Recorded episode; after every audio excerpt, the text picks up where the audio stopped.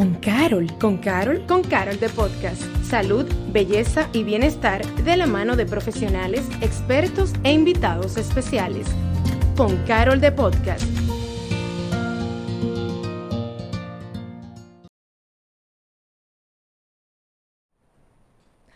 Hola y bienvenidos a un nuevo episodio de Con Carol the Podcast. Yo soy su host Paloma Rodríguez y en el día de hoy, bueno, estamos de vuelta de esos días de Semana Santa, esas vacaciones que todos nos tomamos. Y bueno, yo no sé ustedes, pero yo al menos eh, hice unos pequeños desarreglos desde el principio de la Semana Santa. Yo me lo tomé muy en serio.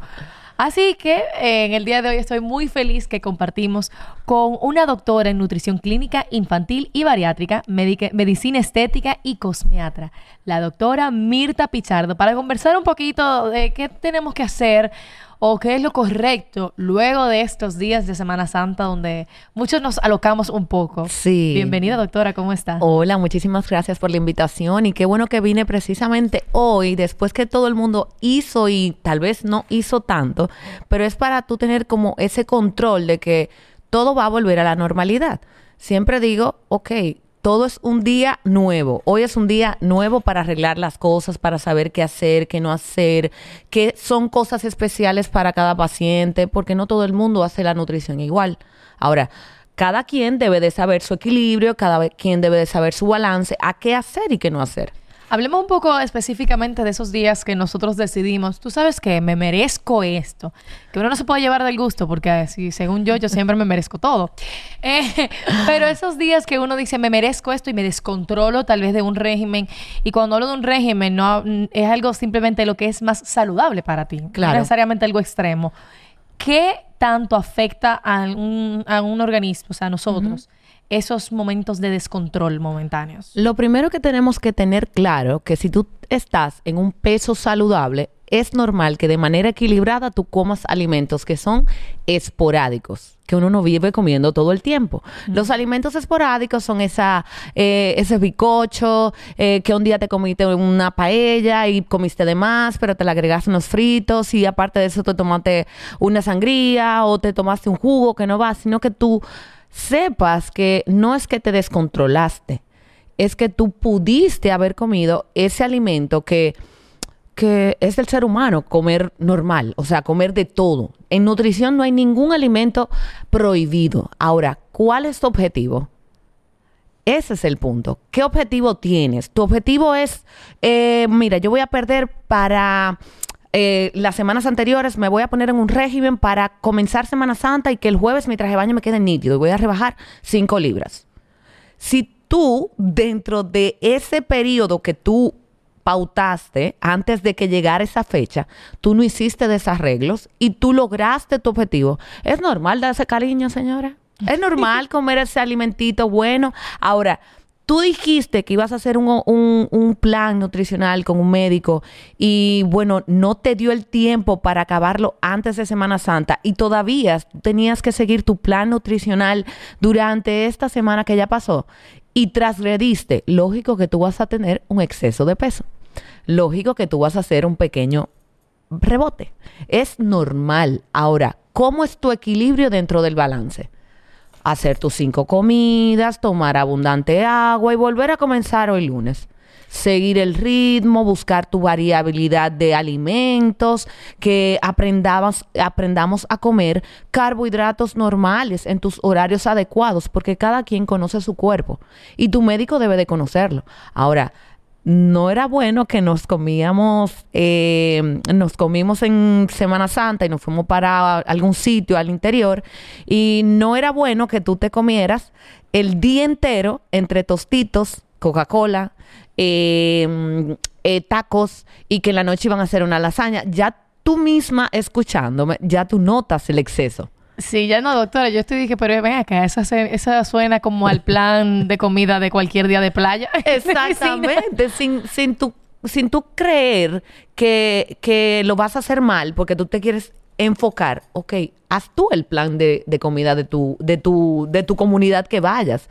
Haz un buen desayuno, llévense unas meriendas saludables, en su almuerzo y en su cena, aunque hayan carbohidratos, trata de que hayan vegetales y verduras, que todo el mundo lo olvida. Llévense abundante agua para la playa, que estar, eh, estamos más que deshidratados. Y, y recordando que cuando estamos precisamente en la playa, se nos olvida que el cerebelo no sabe diferenciar cuando es hambre y hay sed. Entonces salimos de la playa, comemos el tostito con el aderezo, se nos olvida tomar agua y entonces comes más de lo que te necesitas hidratar y entonces aumentas de peso. Wow, uno confunde, porque es verdad, uno siempre sale del agua, yo siempre estoy, ay, qué hambre da Qué hambre. estar en la piscina La o en la playa, pero normalmente eso es deshidratación Es- que tiene el cuerpo. Exactamente, más que estamos frente al sol, estamos en agua salada Claro. y retosando, que hablando, que esto o aquello, eh, tú estás deshidratada nada más con pisar la playa, con el calor, con el sol. Entonces debemos de ingerir durante el día más de dos litros de agua. Durante el día que no estemos en la playa. y Imagínate en la decimos playa. agua, no líquido, porque para aquellos inteligentes que están, pero yo me bebí unos- una cervecita, una cosa. Exacto, exacto. Eso tiene agua. Ay, sí. O, bueno, yo me tomé una San Pellegrino de, de peach. Eh, tomaste líquido, eh, azúcar líquida, literalmente. Entonces, no estás haciendo hidratación, precisamente. Estás haciéndote tu gusto porque tú querías un jugo, un refresco, algo así. Exacto. Pero básicamente es mantener una, una nutrición equilibrada y como te había dicho, si tú tienes un plan, ok, quiero perder, eh, bajarle el grado de celulitis a mi cuerpo antes de Semana Santa, tú debiste de haber comenzado hace un mes. Porque te va a tomar el tiempo y no vas a poder cerrar el capítulo, sabiendo que cerrar el capítulo de hacer una, una- un proceso nutricional, tú tienes que ver tu resultado, pero también tu médico debe de conectar a la realidad. Y Hablando de esa realidad, hay gente que, vamos a decir, tal vez su meta no era Semana Santa necesariamente, aunque casi todo el mundo se prepara para Semana Santa. Exactamente. En general tiene una meta pautada para una X, un X momento. Y vino Semana Santa de por medio. Exacto. Que obviamente esos días vino ese descontrol, cambió un poco su rutina. Entonces, ¿cómo las personas podrían regresar a esa rutina que estaban llevando antes de varios días? Porque no estamos hablando de una sola comida. Normalmente la gente desde un jueves, un- desde el jueves ya como que se desconecta al régimen o la estructura que tal vez le había puesto su, nu- su nutricionista o el plan alimenticio que estaba llevando porque ya entró modo, me- modo vacaciones, modo playa. Pero no es lo mismo una comida a cuatro días. Cuando tú te acostumbras ya por unos cuantos días a comer así, ¿cómo tú regresas a ese lunes de, ok, me toca de nuevo mis vegetales con carne? Exacto. Es, es como que tú volver hacer por lo menos uno a dos días de detox.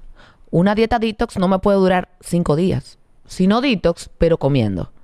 Un desayuno saludable, que tenga vegetales, que tenga verduras.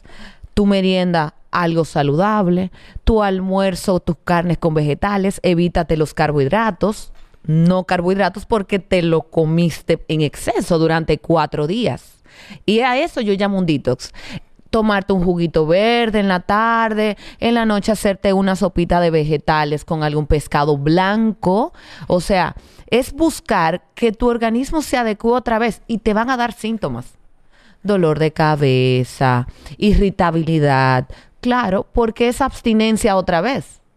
Es como los pacientes que son adictos. Un paciente adicto te hace, te hace una crisis porque no tiene eh, el- el- la droga o el alcohol. Y lógico, le, van, le dan síntomas, mareos, náuseas, se vomitan. Y eso va a pasar otra vez en tu cuerpo. ¿Y cuánto tiempo una persona que... Porque eso suena como algo... Eso suena como demasiada cosa fea. Yo no Sí. quiero hacer un detox entonces. Por eso mismo, tu detox tiene que ser acompañada de tu nutriólogo. ¿Cómo yo puedo hacer un detox? No todo el mundo puede dejar de comer y solamente a jugo verde. Eso no es sostenible porque tú no le estás dando ni proteínas ni vitaminas a tu cuerpo. Entonces, te van a dar esos síntomas si no tienes un apoyo eh, ni un seguimiento nutricional. Pero yo ha- hablo, hablo sobre lo, lo sostenible. Exacto. Eso pasa normalmente después hasta de la Navidad. Eso pasa normalmente después que uno se va de viaje. Uno vuelve otra vez a sus rutinas, a sus hábitos, a sus comidas y es lógico que tú vas a bajar de peso. Siempre digo, no se vuelvan locas hoy lunes, después de Semana Santa. No se me vuelvan locas. Hoy es otro día para tú comenzar tu objetivo y tal vez si no le dijiste a tu médico que tú tenías un plan de irte y que ser el menú, tal vez esta vez a tomarte más consciente tu, tu cuerpo, tu, tu, donde tú vives, es comunicarle a tu médico, "Mm, mire doctora, eh, yo voy de viaje tal fecha. ¿Usted cree que de aquí a esa fecha yo pueda hacer uno de esos arreglitos? Ok, vamos allá, ah, vamos a hablar llanamente. ¿Qué son tus desarreglos? Entonces ahí tu médico debe decirte, mira, si, si te, ya el primer día, desde el desayuno, te comiste, eh, eh, vamos a suponer, con eh, un, un plato de mangú, con fritura, con aguacate, y te tomaste una Coca-Cola desde la mañana. ¿Cómo tú puedes bajarle dos y decir, ok, me comí el, me voy a comer el mango en la mañana, pero si van a hacer el cielito lindo al mediodía, no voy a poder comer. Porque es un equilibrio y un balance de manera personal, de manera equilibrada y que cada paciente sepa su seguridad para que no se sienta, ay, ¿para qué me lo comí? Para que se, como yo mando a mis pacientes a despedirse. A despedirse, a, a ser feliz, a despedirse Claro. antes de un plan nutricional. Pero no es despedirse de la alimentación. Es despedirse de esa sensación agridulce de tú haberte comido algún alimento y después estás como que, ay, ¿para qué me lo comí? No, despídete porque luego tú vas a aprender a comértelo sin, sin el bendito dolor de cabeza. Que tú sepas cómo hacer Ese balance. el balance. Claro. El balance de todo esto y sintiéndote bien en tu cuerpo, de tus logros. Y hablando de, usted hizo, eh, hizo la especificación, por ejemplo, en la noche, pescado blanco o cero carbohidratos. Vamos a hablar de esos alimentos que, recomien- que recomienda que se coma, por ejemplo, para volver a reponerse luego de esos días de, de descontrol o de darse demasiado más gusto de lo que debería. Pero Exacto. bueno, somos humanos, lo hiciste, sé feliz. Pero ahora volvamos al, a- al orden. Ujú. ¿Cuáles serían esos alimentos que dice carbohidratos que sí, carbohidratos que no? ¿Y cuál es la diferencia de que tiene que ser un pescado específicamente blanco? Exactamente. Yo estoy hablando de un grupo de alimentos que se denominan alimentos antiinflamatorios. Que eso es lo que llaman de que detox. No, espérate, vamos a comer alimentos que te ayudan con el aporte de ácidos grasos, no creando la producción en el páncreas de más insulina. ¿Cuáles son esos? Carnes blancas, como te dije, pescados. Los pescados se dividen en dos. Como la carne se divide carne, eh, carne magra, no tan magra. En los pescados hablamos de pescados blancos y azules por el contenido del omega 6, 9 y 12, que son grasas buenas. Pero si estamos haciendo una dieta detox, dame de el otro pescado que es blanco, que contiene más omega 3 y DHA, que te ayuda con la, la inflamación. ¿Cuáles serían algunos ejemplos de estos? Estos pescados blancos son filete de mero, el una tilapia, chillo, dorado, merluza, lubina, filete inclusive de bacalao, tuna en agua, pertenecen a este grupo de vegetales. Fíjate que uno hace, de que todo el mundo piensa el salmón es lo más, wow, light. No. Un pescado Yo amo el salmón. es, es muy Ah. bueno por la grasita que tiene, que sabe buena. Pero tú puedes agregar tu grasa en forma de aguacate, en forma de frutos secos. Por eso tú harías una buena combinación de un, de un, de uno de esos pescados a agregarle aguacate mejor, en vez de tener un pescado con grasa más agregarle aguacate. Me explico. Es comer algo más limpio. Si te fijas, cuando tú coces un salmón, tú no tienes que agregarle nada.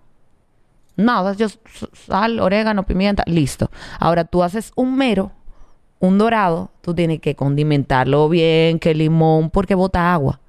Fíjate que esa es la diferencia. También entiendo que las aves como el, eh, el pollo, una pechuguita de pollo, tú tienes eh, eh, mariscos y derivados, tú puedes incluirle vegetales, verduras, que sabemos que todo el mundo dice carbohidratos, pero los vegetales son carbohidratos. O sea, ¿Yo puedo comer carbohidratos? Sí, yo estoy comiendo carbohidratos. Vegetales y verduras. Ahora, decides comer algo, una cena light, puedes tener un pescadito blanco o unos mariscos y derivados, unos langostinos, unos camarones, una ensalada de tuna.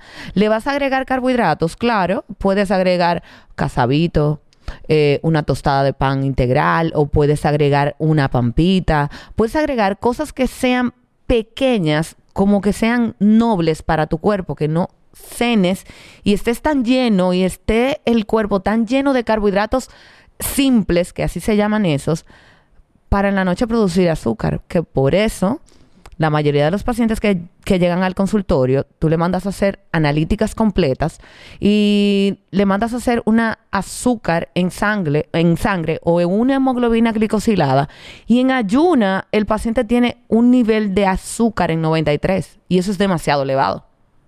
¿Entiendes? Pero es porque come pesado en la noche, manteniendo una digestión lenta, sabiendo que cuando uno, cuando uno duerme, los órganos no vitales se duermen. Tú no te levantas nunca en la noche por hambre, ni te levantas a orinar. Un paciente que se levanta a orinar, hay que buscar cómo está ese azúcar. Un paciente que se despierta para el número dos, es un paciente que tiene una parasitosis. ¿Me entiendes? No es normal que una persona se levante, por ejemplo, para ir al baño. No es normal. Entonces. No es normal. Por eso hablo Mm. de buscar alimentos ligeros para la noche. Pero aquí hace... Ay, eso es todo lo contrario. Yo siempre... A mí me encanta darme unas harturas para dormir, para que irnos quedada ahí mismo. La O sea, un mayoría... plato de- aunque sea un plato de arroz, que uno está como que, bueno, eso está decente, un plato de arroz con un chin de pechuga. Claro, claro. Y así, y así duermo yo como una bebé. La mayoría, la mayoría. Porque la gente se le olvida que la comida principal es el desayuno.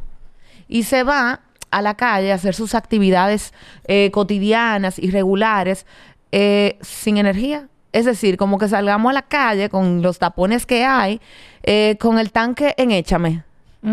Es normal. Lógico. Tú estás gastando la reserva.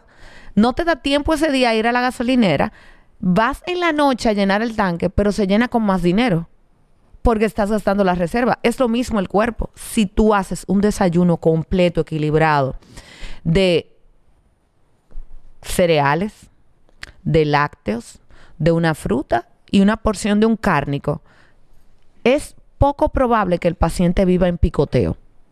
Que le iba dando esa que- hambre, que, que- que- que pagar en tal que un, para una pedacito cosita. de queso que en la noche no comí nada en el día entero porque no me dio tiempo y ni me dio tiempo a almorzar que pocas personas llevan un horario eh, de educación para comer y al final de la noche eh, mira pídeme una pizza pídeme una Yo antes pizza de venir para acá. Ah. En el comentario, doctora, yo sí, doctora, me estaba yo comiendo una pizza.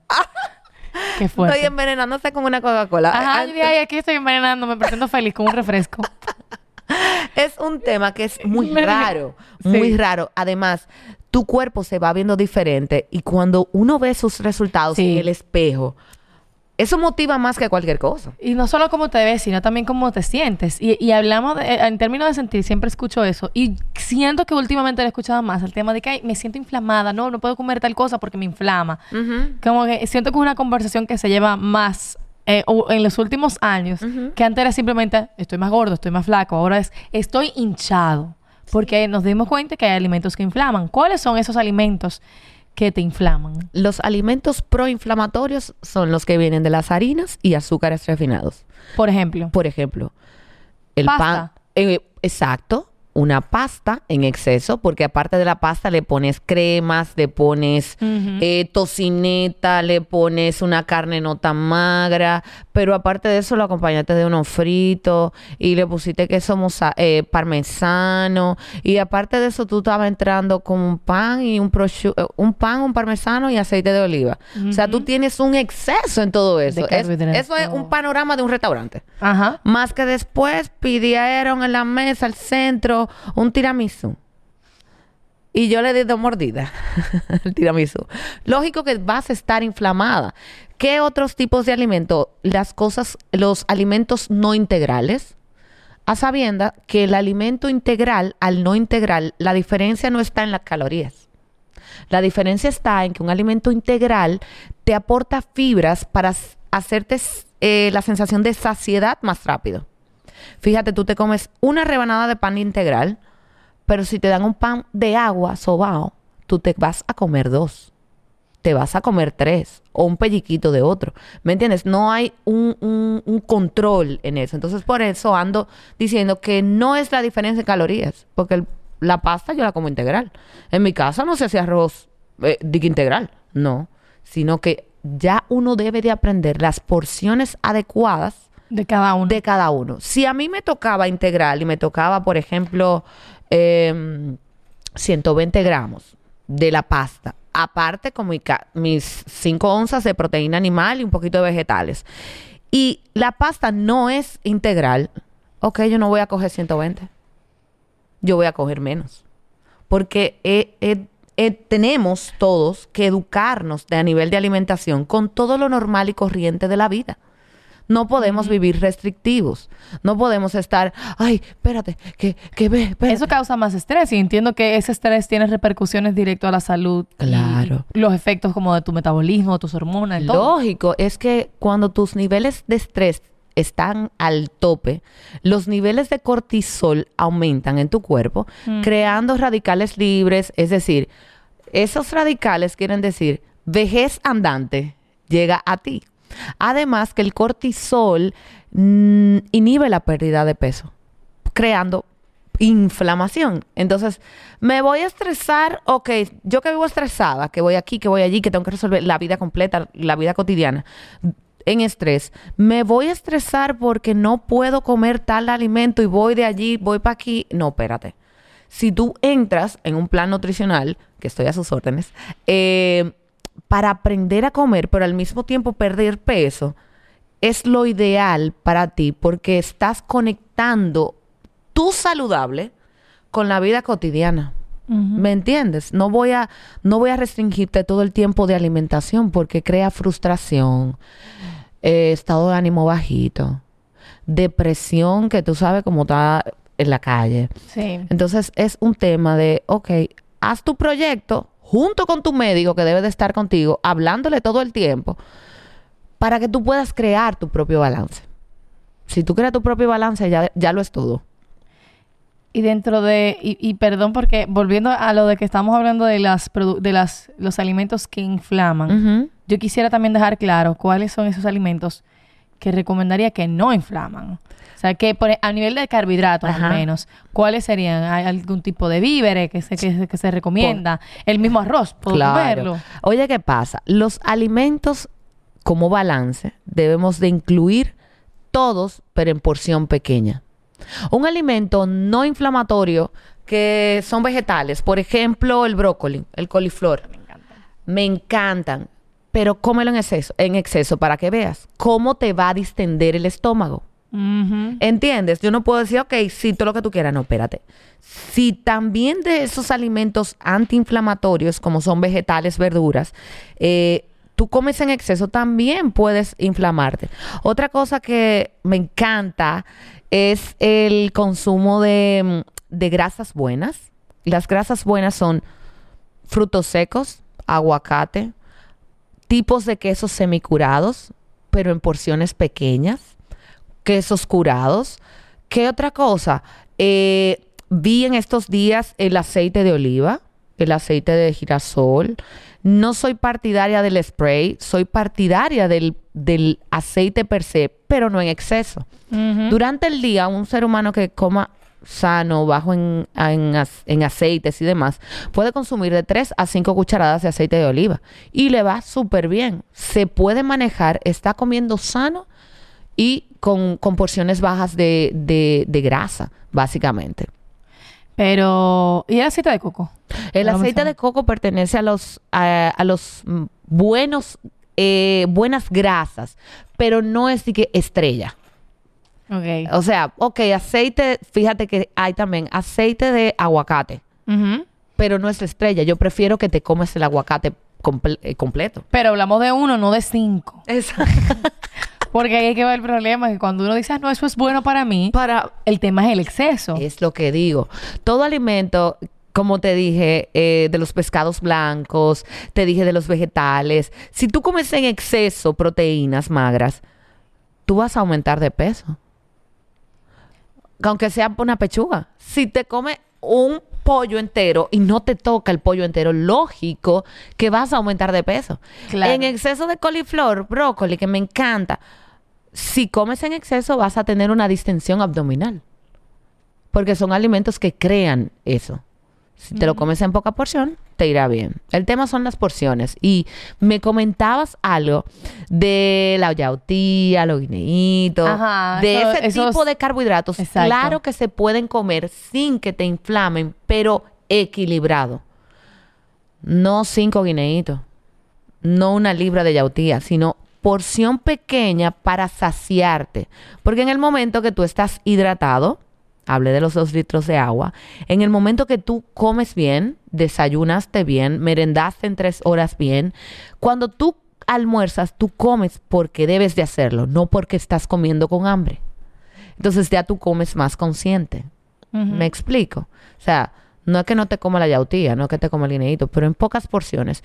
Todo va a depender de tu objetivo para incorporar tu carbohidrato. Y hablando de, de eso, usted no puedo quedarme sin la pregunta. A veces eh, condenan a alguno de esos víveres como ah, que la papa o la yuca, que tiene mucho almidón. que, que- que ¿Hay algunos víveres mejores que otros? Claro. Eso se llaman féculas, se- que son la papa, la yuca y la batata. Ajá. Tan, tan, tanto que La batata, la americana y la dominicana, ambas. ambas Y ambas son buenísimas. es buenísima, pero contienen alto contenido en almidón. El almidón en nuestro cuerpo se convierte en azúcar. Entonces, ¿qué va a hacer el páncreas? Mandarle insulina al cuerpo eh, de una forma extraordinaria, más si te lo comiste en- con porciones eh, elevadas en tu plato. Entonces, no es que te lo comas, pero los generosos, los víveres generosos, tenemos la yautía, el mismo plátano, tenemos los guineitos, tenemos ¿Auyama? eh, la auyama. La auyama, sabías que, como la cepa de apio, se considera un vegetal en, en los libros de, de Europa, porque al contener más agua que el mismo almidón o carbohidrato, se considera un vegetal, igual que la cepa de apio. Por eso es que da la moda, la cepa de apio, yo cuánto, la Sí, el de buenísima. cepa de apio. Pero claro, pero sí también, eh, si la comes en porciones elevadas, va a hacer daño. Volvemos a que hay que manejar las porciones. Este- este- esta es una conversación como que muy dirigida para mí, yo siento, en el día de hoy. Aprovechando eh, eh, esta conversación, ¿cuál, ¿cuáles serían esos, esas cantidades, o bueno, no, perdón, de tipos de alimentos que uno debe de consumir diario en algo balanceado? O sea, yo tengo que consumir tanto de, de carne de este tipo, tanto de carbohidratos. ¿Cómo se, se calcula eso para cada persona? ¿Qué sería una dieta balanceada? Exacto. Debe de ser equilibrada en cuanto a los análisis tuyos.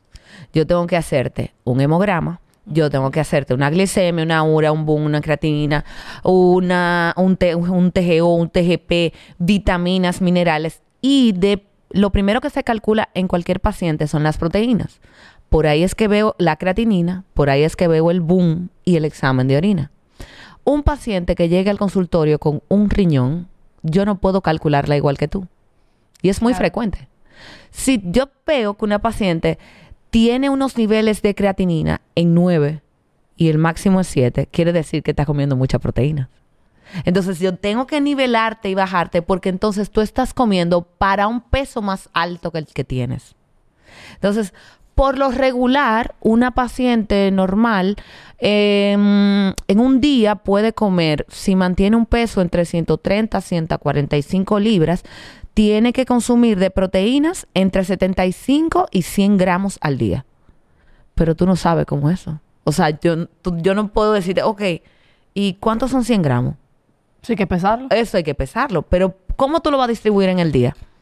Si yo necesito que en un desayuno tú conozcas eh, una proteína que no sea un mulo de pavo. Y carbo porque te voy a, te dije, tienes que desayunar carbohidratos y proteínas en un desayuno. Tú te imaginas un mulo de pavo con puré de papa. Pero, ok, ¿cómo yo extrapolo a cosas pequeñas balanceadas? Por eso te dije un, un ejemplo de un desayuno. Una rebanada de pan, vamos a ponerte 30 gramos de queso crema, eh, vamos a ponerte en vez un cárnico que no sea pastrami ni salami, vamos a ponerte un cárnico que puede ser un huevo o un jamoncito de pechuga de pollo y vamos a agregar otro carbohidrato en pocas porciones como una mandarina. un mango. Eso es un desayuno completo. Y ya tú estás nivelando. Ahora, todo va a depender del peso objetivo que me pueda tolerar tu organismo. Por eso es que son personalizadas. Wow, que, que me pueda tolerar tu organismo. Y eso es importante porque hay personas que dicen, yo quiero perder 20 libras, 15 libras, 10 libras, pero tal vez tu cuerpo no aguanta tener menos peso. ¿Me entiendes? O que podríamos llegar. Ok, llegamos. Conmigo saben que llegamos. ok. Pero a sinceridad, ya tú escuchaste la historia de ese paciente. No me lo va a mantener. Por eso uno tiene que crearle una conciencia. Ok, vamos a llegar a un peso sano, saludable y sostenible. Un peso sostenible de 100 libras no lo es. No lo es. Primero por salud y segundo por equilibrio. Tiene que ser más peso para una paciente con dos hijos. Mide, vamos a suponer, 5'3, 5'4. Se va a ver desgastada. No me va, no me va a aguantar. Más que tiene dos hijos y los fines de semana hay que sacarlo a, a comer pizza. Tú vas a querer comer de la pizza. Entonces tú no me lo vas a pre- no me lo vas a sostener. Ahora, si tú te concientizas y también te vas viendo que no es el número, es como te ves y que estés en salud. Si tú estás bien así, mira, yo te voy a bajar cinco libras más para que tú hagas tu rejuego, porque no somos objetos, sino que tenemos cinco más, menos, siete, por ahí. Y te va a gustar esta dinámica. Vas a poder comerte tu pizza con tus hijos, vas a poder de lunes a viernes tu estilo saludable con, con la rutina diaria y tus gustos del fin de semana. Por eso te decía que hoy que volvimos de Semana Santa, todo va a depender de lo que tú andes buscando, de, de lo que tú quieras. Ok, querías cinco libras menos, pero comenzaste el lunes de la Semana Santa a perder las cinco libras, pero ya el, el- ya el miércoles en el supermercado ya yo me comí todo. Totalmente. Entonces, a lo que, que tú seas consciente haciendo las cosas para que sea sostenible en el tiempo. Y yo creo que definitivamente todo se resume a que hay que tener balance, hay que tener conciencia y definitivamente hay que asesorarse de profesionales de la salud en lo que se refiere todo este tema. ¿Cómo podemos seguirla, contactarla, hacer citas? Ay, sí. Bueno, pueden contac- contactarme por Instagram en DRA, rayita abajo pichardo. Pueden entrar a la página web www.mirtapichardo.com.do. Pueden llamarme al 849-763-1302, escribirme por ahí. Siempre respondemos. Y por Instagram respondo ahí mismo. Buenísimo, muchísimas gracias doctora por su tiempo y por todo su conocimiento y muchísimas gracias a ti. Yo espero que este esta conversa- conversación post Semana Santa, que yo creo que definitivamente es importante tenerla cuando sea, después de tu viaje, después de un cumpleaños y también en general. La vida es balance y somos lo que comemos, así que hay que cuidarnos. Recuerda seguirnos en todas las plataformas digitales de Farmacia Carol. Y nada, soy tu host Paloma Rodríguez y nos despedimos hasta una próxima edición. Gracias por acompañarnos a Con Carol de Podcast. Nos escuchamos en un próximo episodio.